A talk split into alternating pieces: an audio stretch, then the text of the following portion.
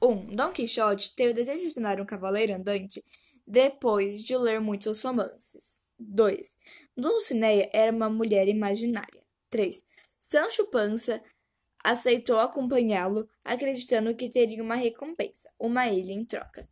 4. Encontra um albergue simples que confunde com um castelo, pensando que o dono é um cavalheiro disposto a ordená-lo. Resolve guardá-lo lugar durante a noite. Quando um bando de camponeses se aproxima, pensa que são inimigos e os ataca, acabando machucando. Depois de uma falsa sangração, o dono do albergue o manda embora, dizendo que já é cavalheiro. Embora ferido, Quixote volta para casa feliz. 5. No seu leito de morte, recupera a consciência e pede perdão à sobrinha e o Sancho Panza que continuaram do seu lado até o suspiro final.